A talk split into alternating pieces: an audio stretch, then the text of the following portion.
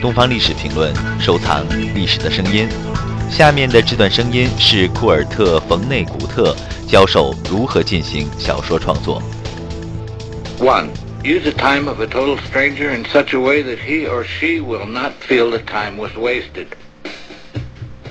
Two, give the reader at least one character he or she can root for. Three, every character should want something, even if it is only a glass of water.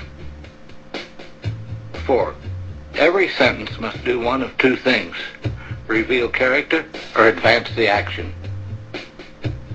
Five, start as close to the end as possible. Six, be a sadist. No matter how sweet and innocent your leading characters, make awful things happen to them in order that the reader may see what they are made of. Seven, write to please just one person. If you open a window and make love to the world, so to speak, your story will get pneumonia. Eight, give your readers as much information as possible as soon as possible. To heck with suspense. Readers should have such complete understanding of what is going on, where and why, that they could finish the story themselves, should cockroaches eat the last few pages. 更多精彩声音，请关注《东方历史评论》官方网站。